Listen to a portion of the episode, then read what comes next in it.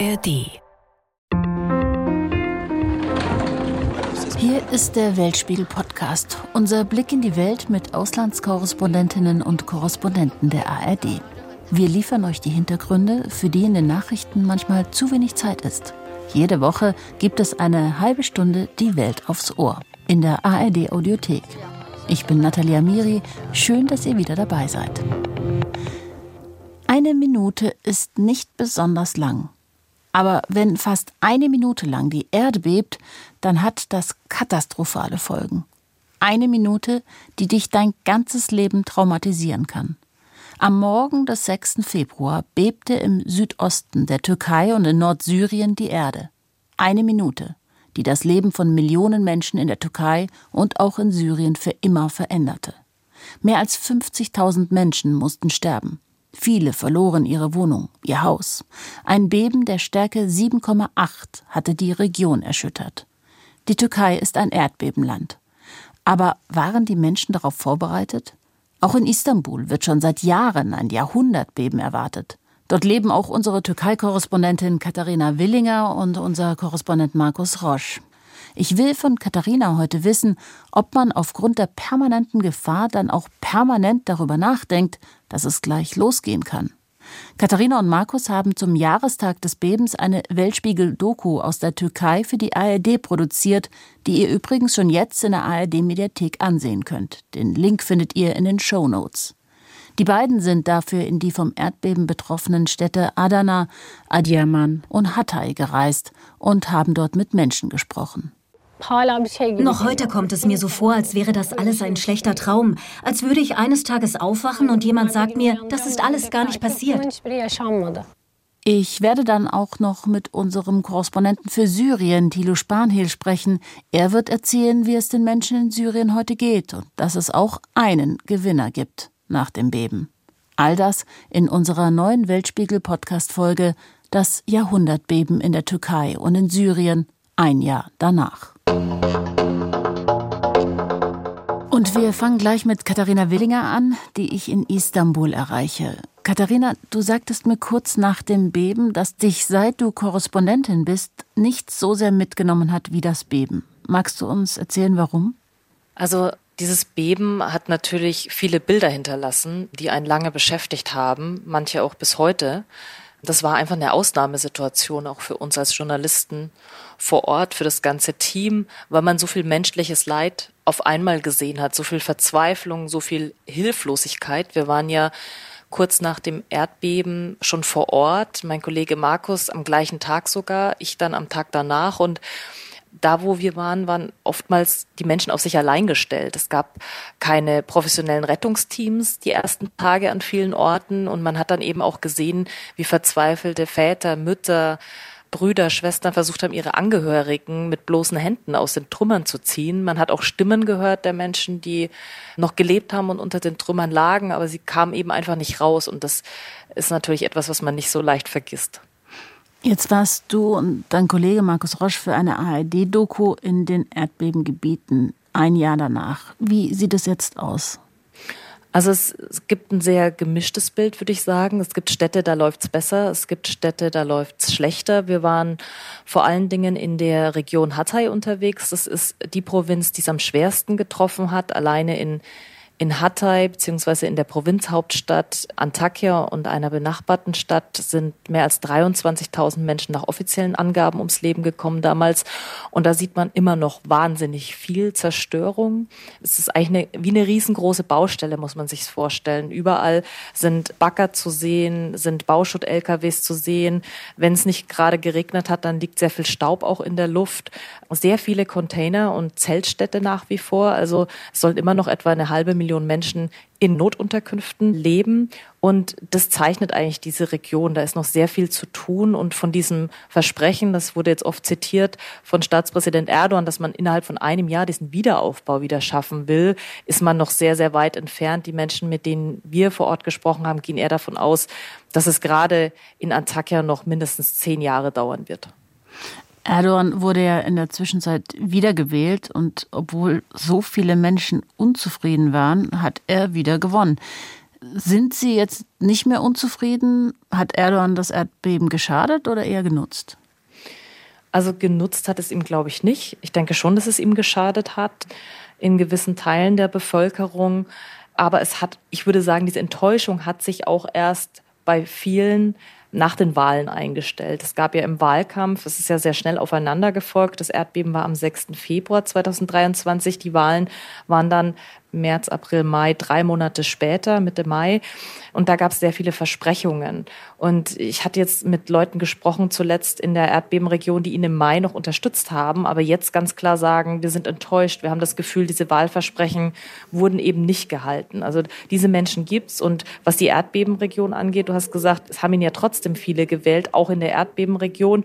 Und das ist sehr schwer, das greifbar zu machen. Viele Menschen haben diese Erdbebenregion auch verlassen, zumindest jetzt für die ersten Monate Monate nach dem Beben waren sie in anderen Provinzen, mussten sich dann umregistrieren, um wählen zu können. Man geht davon aus, dass viele gar nicht gewählt haben. Also diese Zahlen, die sind ganz schwer greifbar. Man kann es auf jeden Fall nicht vereinfacht sagen. Auch die Menschen im Erdbebengebiet haben wieder für Erdogan gestimmt. So einfach ist es nicht. Aber was ich jetzt schon festgestellt habe, dass die Enttäuschung jetzt gerade kurz vor dem ersten Jahrestag doch da ist, weil man eben sieht, dass man ein Jahr später immer noch in einer sehr schwierigen Situation sich befindet. Kommen wir zurück zu eurer Doku, die ich schon gesehen habe. Sehr, wirklich sehr emotional auch. Darin spricht ein Neunjähriger, Benjamin, über Bausicherheit. In Japan gab es schon Erdbeben der Stärke 9. Ich habe ein Video gesehen, den Menschen ist nichts passiert. Sie haben dort so gut gebaut, dass die Häuser nicht einstürzen. Ich meine, das ist nicht das normale Thema für einen Neunjährigen. Ist es Alltag in der Türkei? Ist das jetzt Thema nach diesem Jahrhundertbeben? Also Benjamin beschäftigt sich damit natürlich sehr intensiv, weil er selbst betroffen ist oder war. Er ist mit seiner Familie aus einem Haus geflohen, das sehr, sehr stark gewackelt hat, das auch beschädigt wurde. Und bis heute lebt er in einem Container mit seiner Familie. Die Familie ist, würde ich sagen, traumatisiert. Sie trauen sich auch nicht zurück in die alte Wohnung. Man muss sagen, dass der Staat sagt, diese Wohnung ist nur leicht beschädigt. Ich glaube, mittlerweile sagen sie sogar, sie ist gar nicht beschädigt. Ich war selbst in der Wohnung. Es gibt meterlange Risse. Teilweise geht die durch die komplette Wand, also ernsthafte Risse. Die Familie hat Angst und, Benjamin sagt eben, er kann sich gar nicht vorstellen, mehr in einem geschlossenen Gebäude zu sein, weil er so Angst hat, dass das ganze Haus auf ihn drauf fällt. Und in diesem Container, in dem er mit der Familie jetzt seit einem Jahr ist, sagt er, was will da auf mich drauffallen? Vielleicht fällt mir irgendwie die Lampe auf den Kopf, aber das ist es. Und die Gedanken macht er sich sehr intensiv und diese Gedanken machen sich sicherlich viele Kinder, die das Erdbeben erlebt haben, auch Erwachsene, die miterlebt haben, weil man darf nicht vergessen, das war eine Minute, die dieses Erdbeben gedauert hat und das muss eine furchtbare Minute für diese Menschen gewesen sein und was danach in den Monaten danach folgte, das ist so ein bisschen ausgeklammert, weil man darüber gar nicht mehr so intensiv berichtet hat. Es gab, ich habe nochmal nachgeguckt, letzte Woche 38.000 Nachbeben. Wahnsinn. Nachbeben, das sind Beben, die innerhalb der drei Monate nach dem Beben passieren. Ab dem vierten Monat spricht man nicht mehr von Nachbeben. Also allein innerhalb der ersten drei Monate gab es 38.000 Nachbeben. Und viele Menschen sagen, sie fühlen sich davon immer wieder retraumatisiert. Wie verhalten sich die Menschen jetzt? Wie hast du ihr Verhalten mitbekommen, erlebt, sobald sich nur ein Bild vielleicht etwas an der Wand verrutscht oder eine Wasserleitung ein lautes Geräusch macht? Also sind sie verängstigt oder denken sie gar nicht mehr an das Beben? Also das ist auch ganz unterschiedlich. Benjamin beispielsweise hat mir erzählt, beziehungsweise seine Mutter hatte es mir erzählt, dass sie vor einigen Wochen in der Wohnung gemeinsam waren, in der alten Wohnung, um was rauszuholen. Und über ihnen, die Wohnung über ihnen ist wieder bewohnt, hat irgendwie ein Abflussrohr ein lautes Geräusch gemacht und er hat so Panik bekommen, dass er schreiend aus dem Haus gerannt ist und hat gerufen, die Erde bebt, war irgendwie schweißgebadet und hat gezittert am ganzen Körper, meinte die Mutter. Und das ist natürlich was, das viele Betroffene immer noch haben. Bei den kleinsten Erschütterungen, dass sie Angst haben, dass es jetzt wieder ein großes Beben geben könnte, dass sie nachts von Schlafstörungen sprechen. Also da gibt's vieles, was noch aufgearbeitet werden muss. Aber es gibt natürlich auch die Menschen, die sagen, wenn ich jetzt jeden Tag daran denke, dann kann ich nicht mehr weiterleben, dann kann ich mein Leben überhaupt nicht weiterführen, die es dann eher versuchen, zur Seite zu stellen und zu verdrängen. Katharina, was hat der Staat für die Menschen konkret getan? In eurem Film versucht sich ja ein Abgeordneter der AKP ganz gut rauszureden, also so wirkt es zumindest auf mich. Oder hat er recht damit, dass die Regierung viel getan hat? Ja, also dieser Abgeordnete der Erdogan-Partei, der versucht ja, meinen Kollegen Markus Rosch davon zu überzeugen, dass es im, im, Auge des Betrachters sozusagen liegt, ob viel getan wurde oder eben nicht. Er wählt den Vergleich, ob das Glas halb leer oder halb voll ist. Ich finde, dieser Vergleich hinkt ziemlich, wenn es um menschliche Existenzen geht, um ehrlich zu sein. Also das große Problem ist, dass es einfach zu viel Zerstörung ist. Und in dieser Zeit, die jetzt vergangen ist, zwölf Monate, diese Zeit reicht einfach nicht, um das alles wieder aufzubauen, um es stabil aufzubauen, um Kultur und Historie zu erhalten. Das muss man ja auch bedenken. Viele dieser Städte, zum Beispiel Antakya, sind historisch wahnsinnig wertvoll gewesen mit jahrhundertealten Kirchen, Synagogen, Moscheen. Die kann man ja nicht einfach so neu aufbauen und wieder hinstellen. Das gilt auch für viele andere Gebäude. Ein großes Problem ist natürlich die psychologische Betreuung. Da hatte ich den Eindruck, dass viele Menschen überhaupt nicht psychologisch betreut wurden und eben mit diesem Traumata alleingelassen werden. Dann gibt es ganz konkrete Hilfen, die fehlen an vielen Orten. Beispielsweise waren wir an einem Ort, etwa eine Autostunde entfernt von Atakya, Samanda heißt dieser Ort. Da stehen die Menschen noch einmal in der Woche stundenlang an für Wasser, für Trinkwasserlieferungen, organisiert von freiwilligen privaten Helfern selber aus der Region, die sich darum kümmern. Und die sind auch ziemlich wütend und sagen, dass der Staat sie eben im Stich lässt und nicht mal das Wasserproblem vor Ort bisher gelöst hat. Also das gibt's auch. Und dann ist jetzt der Schritt, der in den nächsten Monaten und Jahren natürlich oder hoffentlich noch kommt. Die Aufarbeitung. Wer ist denn eigentlich schuld gewesen an dieser großen Katastrophe? War es wirklich nur die Natur oder war es eben dann doch menschgemacht? Und da sagen eben viele, dass dieser Baupfusch in der Türkei, die Korruption, die Missstände im Bausektor, das ist ja eine wichtige Stütze von Präsident Erdogan, eben auch maßgeblich daran beteiligt waren, dass so viele Menschen ums Leben gekommen sind. Genau das. Ich meine, es gibt doch eigentlich ganz viele strenge Bauvorschriften in der Türkei. Dann dürfte es doch keine Probleme geben bei einem Erdbeben. Eigentlich müssten diese Häuser doch alle stehen bleiben. Also auf dem Papier gibt es die. Nach 1999 gab es neue Gesetze. 1999 gab es schon mal ein sehr großes Erdbeben in der Region Izmit, so 100 Kilometer von Istanbul entfernt, mit damals rund 20.000 Toten etwa. Auch furchtbar. Und danach hat man eben die Gesetze sehr verschärft. Allerdings sagen viele Beobachter, Kritiker, Experten nur auf dem Papier. In der Praxis gibt es eben immer noch wahnsinnig viele Gebäude, die nicht den Vorschriften entsprechen. Und man muss sich natürlich fragen, wie kann das denn sein? Der Staat müsste müsste es ja eben durch Bauämter beispielsweise kontrollieren. Man geht davon aus, dass da wahnsinnig viel Korruption herrschte über die letzten nicht nur Jahre, sondern schon Jahrzehnte, muss man sagen. Und dann gibt's diese sogenannten Bauamnestien in der Türkei. Das heißt, Leute bauen schwarz ihre Häuser und setzen dann darauf, dass es kurz vor Wahlen von der entsprechenden Regierung, die gerade an der Macht ist, eine Bauamnestie gibt, also dass nachträglich diese Schwarzbauten legalisiert werden. Man versucht damit Stimmen zu gewinnen und die gab es in der Türkei sehr, sehr oft, zuletzt 2018 unter Präsident Erdogan. Und die hat auch in der Erdbebenregion sehr, sehr viele Häuser betroffen. Ich habe in Adyaman, das ist auch eine Stadt, die es sehr schwer getroffen hat, recherchiert und da geht man davon aus, dass etwa 10.000 Gebäude oder Wohnungen im Nachhinein 2018 legalisiert wurden, obwohl sie eigentlich schwarz gebaut waren. Und das ist natürlich ein großes Problem. Rosa, eine Protagonistin in eurem Film, sagt, wie konnte ich nur unzufrieden sein früher? Wir hatten doch alles. Katharina, jetzt hast du auch alles, ein sicheres Dach über dem Kopf, der Familie geht es gut. Macht man in dem Fall du dir nicht Sorgen, dass es jeden Moment in Istanbul soweit sein kann? Du wohnst dort genauso wie viele Millionen andere? Doch, ich mache mir große Sorgen. Es beschäftigt mich seit dem 6. Februar 2023 fast jeden Tag. Davor war ich eine der Personen, die das erfolgreich verdrängt hat, obwohl ich in den letzten Jahren schon Filme gemacht habe über diese Erdbebengefahr, habe ich das dann doch verdrängt und ich glaube, der Umstand, dass ich dann nach diesem verheerenden Erdbeben vor einem Jahr so lange vor Ort war und diese Hilflosigkeit und diese Katastrophe und dieses menschliche Leid selbst gesehen habe mit eigenen Augen, hat dazu geführt, dass ich das jetzt natürlich ganz anders wahrnehme. Ich mache mir sehr viele Gedanken. Ich bin mit meiner Familie in ein erdbebensicheres Haus gezogen. Danach? nach dem Erdbeben. Das hilft natürlich nur bedingt und das ist auch sehr privilegiert. Das können ganz viele Menschen in der Türkei natürlich nicht einfach machen, zu sagen, ich ziehe jetzt um. Und wir haben uns auch als Familie damit jetzt viel mehr auseinandergesetzt, haben viel mehr Schutzausrüstung und so weiter zu Hause. Aber man, ich mache mir wahnsinnig große Sorgen, weil es heißt ja nicht, dass das passiert, wenn wir zu Hause sind. Was ist, wenn die Familie verteilt ist, wenn mein Sohn quasi gerade im Kindergarten ist, wenn ich gar nicht in Istanbul bin? Das ist meine Worst-Case-Vorstellung, dass ich mhm. nicht in der Stadt bin, dieses Erdbeben passiert und meine Familie hier ist und ich gar nichts machen kann, weil wir gehen alle davon aus, dass man, da ist kein Reinkommen nach Istanbul, es ist vielleicht auch kein Rauskommen aus Istanbul. Und hier leben, ja, offiziell sind 17 Millionen, inoffiziell wahrscheinlich 20 Millionen Menschen. Man kann sich gar nicht vorstellen, was in den Tagen danach, nach diesem Erdbeben in dieser Stadt passieren wird, weil gut vorbereitet ist die Stadt auf keinen Fall.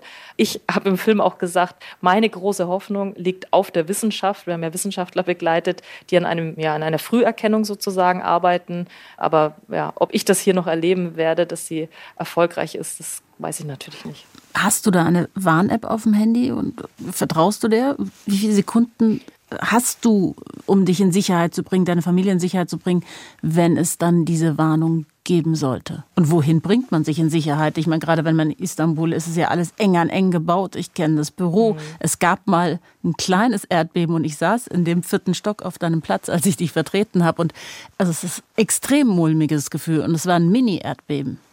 Ja, das ist das. Es gibt mehrere Probleme. Das erste ist das, was du ansprichst. Es gibt keine Warn-App, weil es kein Frühwarnsystem in Istanbul gibt, das Menschen warnt. Das heißt, das Frühwarnsystem, das bisher existiert, das schlägt etwa drei bis fünf Sekunden, bevor das Erdbeben die Stadt erreicht, erst an.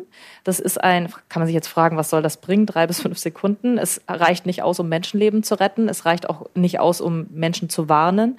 Es dient einzig und allein der automatisierten Abschaltung beispielsweise von Erdgas mhm. oder von Zügen beispielsweise, die stoppen, Ampeln werden auf Rot geschalten, solche Dinge.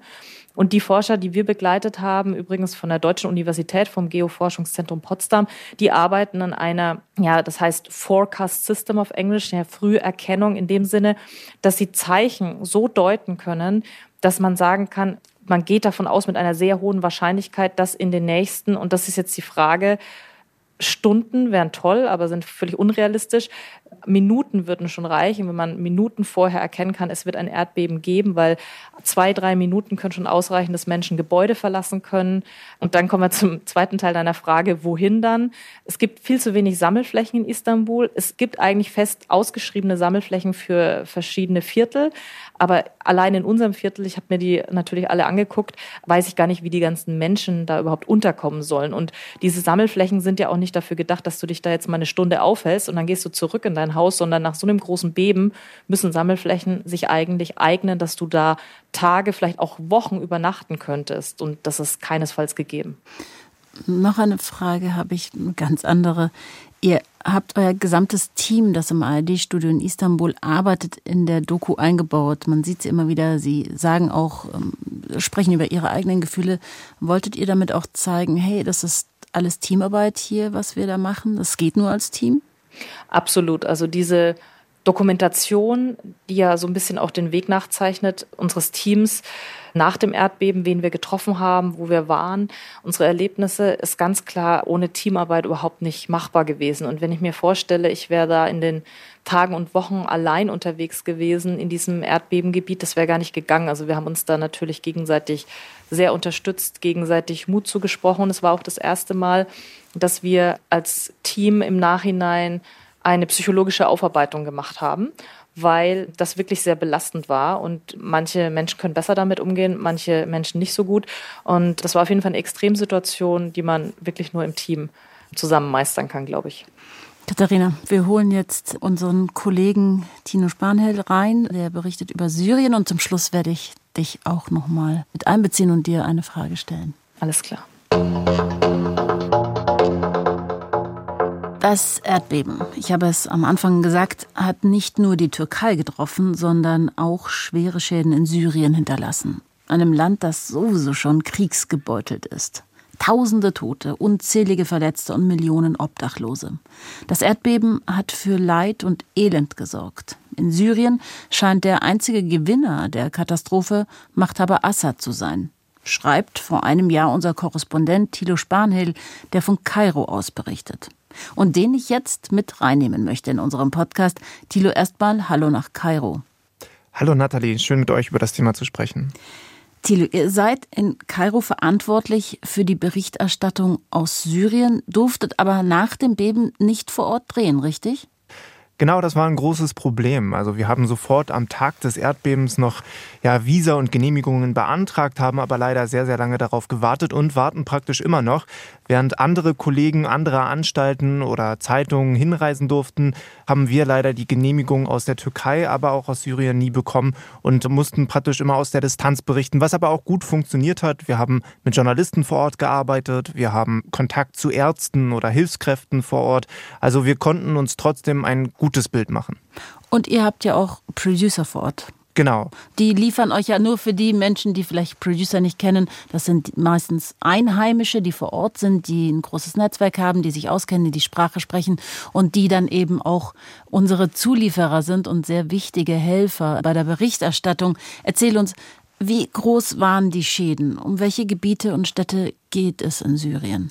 Also das Erdbeben fand äh, ja entlang der türkisch-syrischen Grenze statt, äh, wobei, sag ich mal, dieses Grenzgebiet sehr unterschiedlich aufgeteilt ist. Und auch äh, die Schäden waren sehr unterschiedlich. Also zum Beispiel im Nordosten, in der von Kurden kontrollierten, äh, von den Kurden kontrollierten Gebieten, da waren die Schäden eher leicht und es konnte auch leicht Hilfe geleistet werden, weil eben äh, die möglichen Mittel dort waren. Auch die vom syrischen Regime kontrollierten Gebiete waren relativ leicht getroffen. Es gab auch dort massive Schäden, aber man konnte auch dort einfacher helfen. Das große Problem war die ja, von Aufständischen kontrollierte Region Idlib im Nordwesten Syriens. Da war die Situation besonders unübersichtlich und ich will mal einmal kurz noch für unsere Zuhörer und Zuhörerinnen einordnen, warum es da so unübersichtlich ist.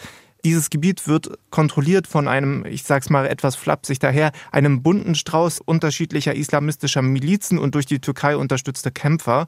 Es leben etwa 4 bis 4,5 Millionen Menschen dort in der Region und es gibt kein Meldeverzeichnis oder so etwas in der Art. Also es sind viele Geflüchtete, die dort sind, die nicht weiterkommen sozusagen in die Türkei, aber die auch in die andere Richtung nicht kommen, weil da die Truppen Assads auf sie warten. Und deswegen war es nach dem Erdbeben so schwierig, zum Beispiel herauszufinden, wie viele Leute sind überhaupt vermisst. Und äh, der jetzige Stand ist, dass es 6000 Tote bei dem Erdbeben gab. Und es hat sehr lange gebraucht, die auszubuddeln, weil es in dieser Region an schwerem Gerät fehlt. Es hat nicht nur daran gefehlt, sondern auch an medizinischen ja, Mitteln, an Nahrung, an Zelten, um die Leute unterzubringen. Gerade jetzt im Winter, es war ja auch vor einem Jahr im Winter, war die Situation da ziemlich dramatisch. Laut Schätzungen der UN sind 8,8 Millionen Menschen in Syrien vom Erdbeben betroffen gewesen. Rund 5,3 Millionen sind obdachlos geworden. Wo leben diese Menschen jetzt? Ich meine, in Syrien leben ja sowieso die meisten Binnenflüchtlinge weltweit. 6,8 Millionen Menschen sind ja schon vor dem Erdbeben intern vertrieben gewesen wegen dem Krieg. Wo sind diese Menschen? Wo leben sie? Wo kommen sie unter? Es gibt sehr, sehr viele irreguläre Flüchtlingslager im Norden Syriens, wo viele dieser Menschen leben. Und nach dem Beben mussten eben aus diesen ja oft einfach gebauten Häusern viele Menschen ausziehen, weil sie entweder eingestürzt waren oder baufällig waren und haben dann oft in ja, Autos unter Zeltplan und in irgendwie notdürftigen Zeltstädten gelebt und das tun auch immer noch 800.000 etwa. 800.000 Menschen leben in äh, Nordwestsyrien immer noch in Zelten. Gerade jetzt im Winter ist das natürlich ein großes Problem. Es ist kalt, es regnet, es stürmt und viele dieser Zelte gehen auch oft immer wieder kaputt. Tausende davon müssen jeden Monat ausgetauscht werden. Und viele Menschen sind aber auch aufgrund dieser prekären Situation wieder zurückgezogen in ihre Häuser, die teilweise immer noch baufällig sind. Katharina hat uns gerade von über 30.000 Nachbeben erzählt. Wie haben diese Nachbeben die Menschen in Syrien erlebt? Ja, wie schon eben angesprochen, es muss eine echt schwierige Situation sein, weil es fehlt, sag ich mal, an Baustatikern in der Region, die jedes Gebäude sich angucken und sagen, okay, hier kann man einziehen oder nicht und dies würde noch einem weiteren Erdbeben standhalten oder nicht. Und deswegen leben die Menschen dort auch heute noch in der Angst, dass wenn es mal wieder zu einem Erdbeben kommen sollte, dass eben das Haus einstürzt, in dem sie gerade wohnen. Also es ist eine schwierige Situation und auch, sag ich mal, Hilfe kommt ganz schwer von außen rein. Also selbst baufällige Häuser wieder aufzubauen oder zu stützen oder so gegen Erdbeben abzusichern, ist eigentlich kaum möglich aktuell. Sag mal, Tilo, ich habe selbst in Damaskus ein Semester studiert vor Ewigkeiten und ähm, habe immer die ganze Zeit darauf gewartet, äh, über Nachrichten nach dem Erdbeben aus Syrien. Wie kommt es, dass man so viel mehr über die Türkei gehört hat als über Syrien? Klar, die Schäden waren auch größer, das Gebiet auch größer, aber dennoch aus Syrien kam unglaublich wenig Nachrichten raus. Ja, das hängt wahrscheinlich mit mehrerlei Sachen zusammen. Syrien ist eben eine Militärdiktatur. Die gerade die Region im Nordwesten ist ja dann auch noch von unterschiedlichen Milizen kontrolliert. Also Informationen kommen da ganz schwer nur raus. Und es ist für uns Journalisten unglaublich schwierig, dorthin zu reisen, frei zu berichten. Nicht nur die Region Idlib eben, sondern auch ja, syrisches Staatsgebiet zu betreten, ist kaum möglich für uns als Journalisten. Und deshalb sind wir eben immer auf Informationen ja, lokaler Medien angewiesen. Und auch die müssen wir sehr mit Vorsicht genießen, wenn es darum geht, die weiterzugeben ans deutsche Publikum. Weil man natürlich immer nicht weiß, ist das jetzt etwas, was das Regime ja möchte, dass wir das berichten? Oder sind es wirkliche Nachrichten, die auch vor Ort, sage ich mal, auf Fakten treffen? Du hast kurz nach dem Beben in einem Artikel für die Tagesschau geschrieben, dass der einzige Gewinner Machthaber Assad war. Was hast du damit gemeint und ist er das immer noch? War also dein erster Eindruck richtig?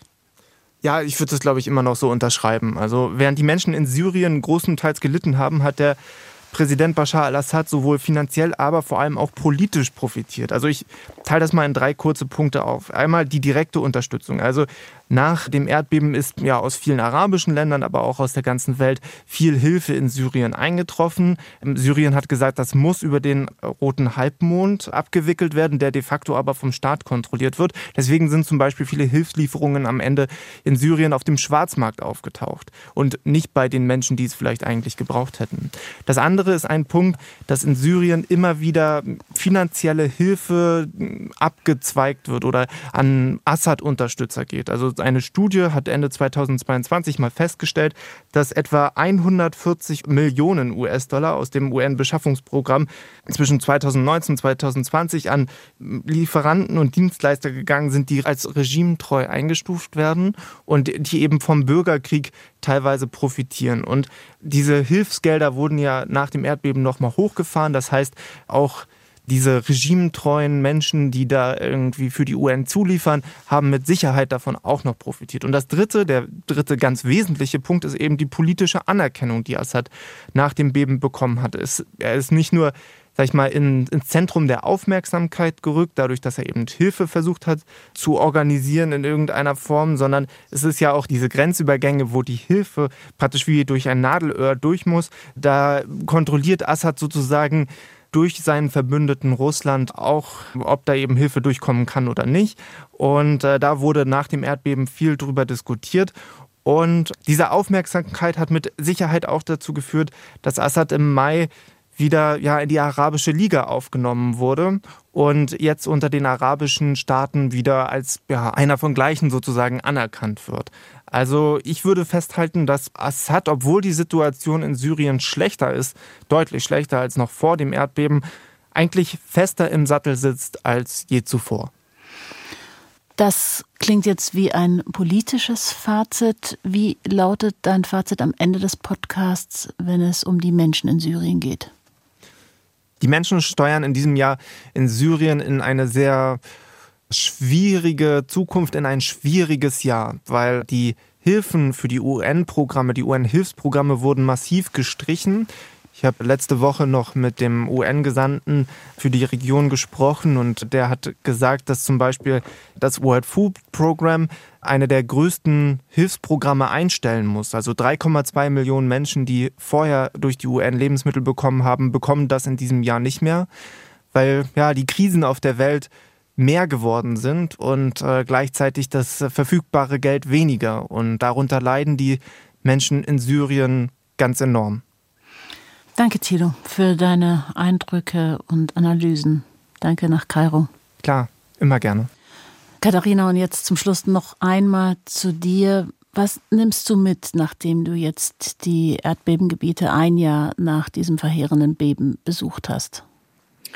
Also ich würde sagen, dass es mir nochmal ganz klar vor Augen geführt hat, dass das größte Problem der Türkei nach dem Beben gar nicht unbedingt der Wiederaufbau ist, sondern diese vielen einzelnen kleinen Wunden, die das Erdbeben hinterlassen hat. Ob das jetzt eben die psychologischen Probleme sind, also Traumata der Menschen, oder ob es auch die Aufarbeitung ist, wer ist eigentlich schuld daran? Können Bauunternehmen, kann die Bauaufsicht und so weiter einfach so weitermachen wie davor? Oder wird da jetzt wirklich was dran gemacht? Es steht alles noch in den Sternen. Also da hat man noch gar kein so richtiges Gefühl, ob da jetzt wirklich was passiert. Und unsere Doku heißt ja Türkei, alles anders nach dem Beben, Fragezeichen.